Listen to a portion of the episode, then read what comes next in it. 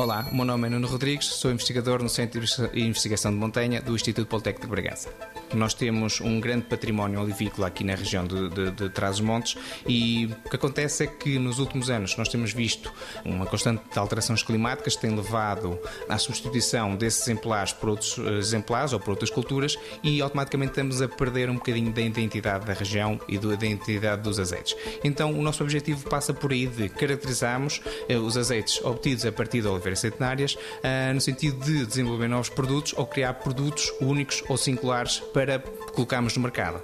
Nestes quase 10 anos que temos de estudos de, de oliveiras centenárias, temos verificado que os azeites uh, oriundos de, dessas oliveiras são completamente distintos daquilo que nós temos atualmente no mercado. Uh, quer do ponto de vista químico, estamos a falar de azeites altamente riquíssimos, quer do ponto de vista de antioxidantes, quer do ponto de vista, por exemplo, de ácidos gordos monoinsaturados, o que distingue do, dos outros azeites de, que atualmente temos no mercado.